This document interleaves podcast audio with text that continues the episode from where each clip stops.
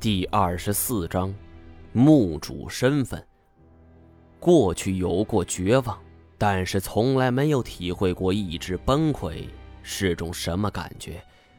这有点像是你花了很长时间去修筑一堵墙，可是，在你砌好最后一块砖的时候，那面墙却是轰然崩塌。心情失落之余，你甚至会笑。那是一种已经彻底放弃自我的一种发泄的笑。当时要不是有金锁拖着我使劲往后退，我真的就可能已经喂了虫子。三米的防线被压到两米，工兵铲上已经糊了厚厚的一层虫子尸体，我的衣服上沾满了汁液，是腥臭难闻。而回头看看太前。他躺在地上一动不动地盯着我们头顶看。其实这个位置看上去是一团漆黑，而他的眼球也是一动不动，像是在思考什么。程天侯则是面如土色，吃力地挪动身体，想让身体更加靠近龙首墙壁。啊，我是摇头苦笑，看来我真的算错了。如果能在白毛粽子出现之前，我们原路返回，该多好啊！可是又一想，这完全是我自己的结果而推出原因的闹剧。我想，这白毛粽子出现前，如果谁说一句“咱们原路返回吧”，我肯定是一万个不愿意。坦白说，老天待我不薄啊！双手沾满那么多动物的鲜血，哼！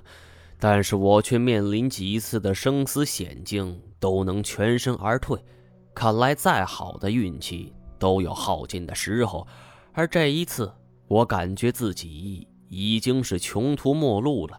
耳边除了千足狮毛的游动声，就是行落在一旁啪啪啪啪拨打算盘的声音。金锁见我不动，一下就火了。我操，这毛爷，你能精神点不？说完，便是扬开手掌，左右开弓，打了我两个巴掌。我一下子便清醒过来，望着金锁。金锁把我工兵铲的手是使劲晃了晃，愣着干嘛呀？一起上啊！我见金锁这又是拍又是踢的，手忙脚乱，忽然苦笑一声。我原本以为自己不敢说是天下那第一的好汉，但是我却发现自己面临绝境的时候，表现的离金锁都还差很远的距离呀！我正愣着，这金锁是一把抓住我的领子往后退，嗤的一声，我们距离龙首墙壁仅仅只有一米了，我们三米的方向均缩到两米。而现在又变成一米，看这架势，最多十分钟我们就得全部交代。我也终于明白太前为何要如此紧张。这种地方，连他都能丧命，更不要说我们了。就在我万念俱灰的时候，行路却站起身来，擦了擦额头汗水，喊我们跟着走。我和金锁一听这话，是面面相觑。而就在这时，几只千足尸毛便趁机冲了过来。金锁是使劲踩了几脚，将他们全部碾碎，一边是死守防线，是一边向后退去。哎哎，美女，你别耍人！这这这哪有路啊？这这黄泉路吗？而我正要问的时候，一阵轰隆隆的巨响便从头顶传来，因为我们全都蜷缩在墙边紧贴墙壁。这一声巨响是震耳欲聋，抬头望去，竟然看到了无比震惊的一幕：这龙首竟然发出了类似于牛角的声音，伴随着轰隆隆的山洪海啸之声，那张大嘴是豁然张开，一条巨大舌头便形成阶梯，一直通往了幽深黑暗的龙嘴里。行路是轻盈的一跃，便跳上龙蛇，打着手电筒朝龙嘴深处走去。金锁赶紧扶起我，我则使出了吃奶的力气，便爬上龙蛇。而那边行洛又伸出手来拉了我一把，我这才钻了进来。接着，太前、成天侯、金锁都将他们给送了进来。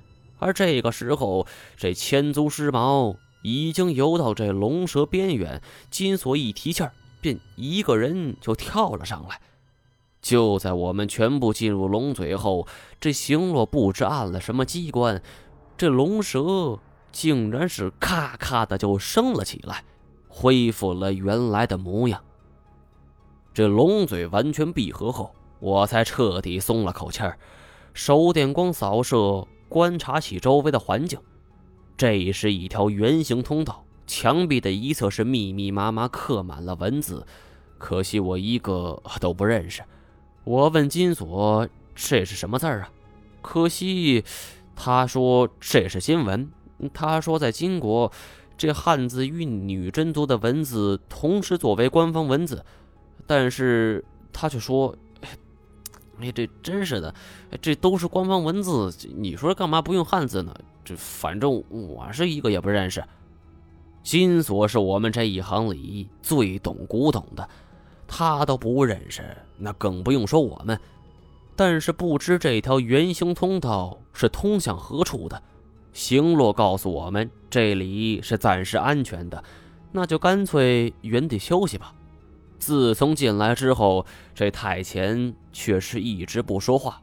我以为是因为他受伤之后变得心情抑郁了，就像一个追求完美的守门员，连续九十九场一球不丢，却在第一百场的时候丢了一个球，这种感觉着实令人失落。但是太前这接下来的表现却让我大吃一惊。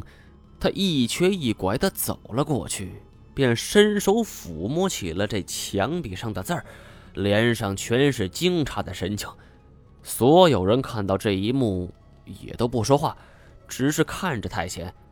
过了一会儿，这太前嘴唇是微微的而动，竟然读起了墙上的文字。他的发音虽然是拮据聱牙、古怪至极，但是却令我们是大为惊讶。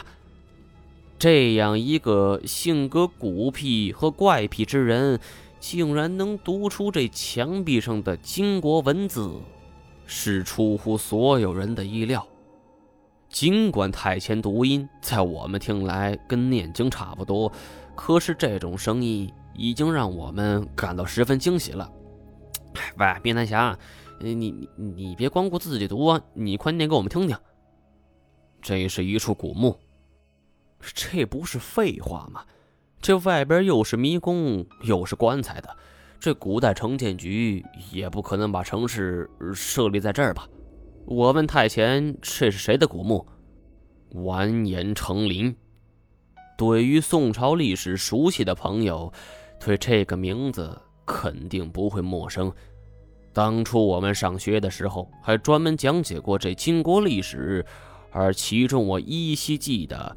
这个完颜成林可谓是世界上最倒霉的一个皇帝，而且我记得他死亡地在甘肃啊，这怎么会在内蒙出现呢？太前根据墙壁上的内容，难得用了长篇大论给我们讲述了这位墓主的传奇一生。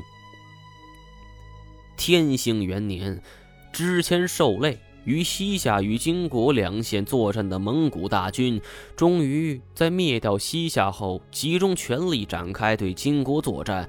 双方便在三峰山开展对决。这成吉思汗之子拖雷未待窝阔台命令，率盟军士趁大雪就奋击金军。这金军对突如其来的大雪是毫无准备，战斗力是急剧下降。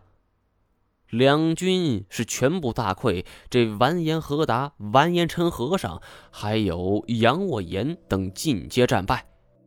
就这样，金国从陕西调来的三十万两省军是全军覆没，而这三十万人是金国最后仅存的主力大军。蒙古便是乘胜追击，就直取汴京。面对巍峨壮丽的汴京城，盟军采用了围而不打的策略，命大军包围汴京长达一年之久，而金军则是动员一切力量死守城池。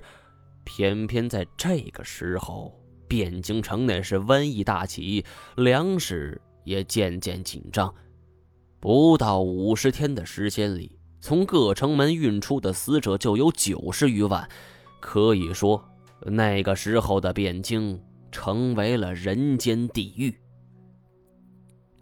眼见汴京不能守，这金哀宗于当年的十二月便离开汴京，就是北渡黄河，后奔归德。但是第二年六月，蒙古大军再次袭杀而来，这归德也守不住了，这金哀宗便仓皇逃到蔡州。与此同时，这金国、洛阳等重镇也是相继沦陷。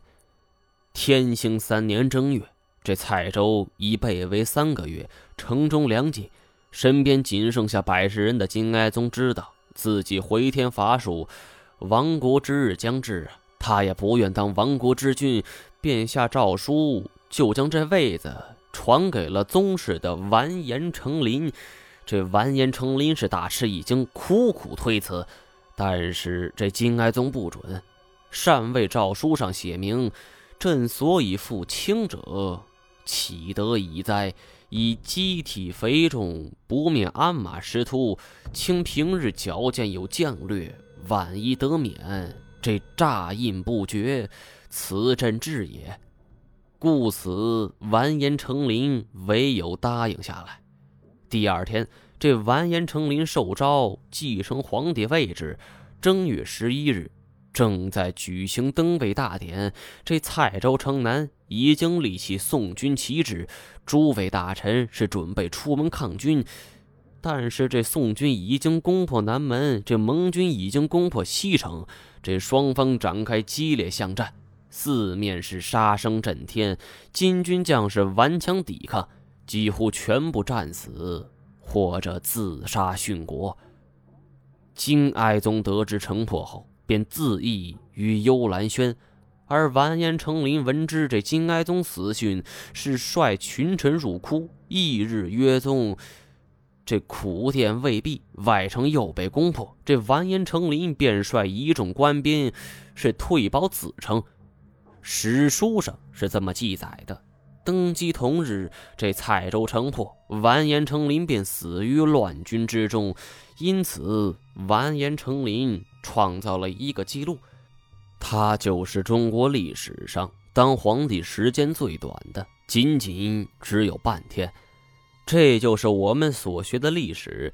但是没想到，这只是纸面上的。很快，太监就给我们讲述了另外一个不一样的结局。完颜成林当时率百余人抵抗，深知这城破难保，决意是杀身成仁。但是这身边的金国宰相完颜呼歇虎却拦住他，就跟他换上了寻常百姓的服装，刮去胡子。完颜成林就这样逃出了彩州城，而完颜呼歇虎也演戏演全套，他仰天叹息：“啊。”皇上已经驾崩，再战无益。我不能死于乱军之手，江头如水自溺，以追随我的君上。诸君可擅自为计。这话一说完，完颜呼吸虎是奋身一跃，便跳入水中自杀。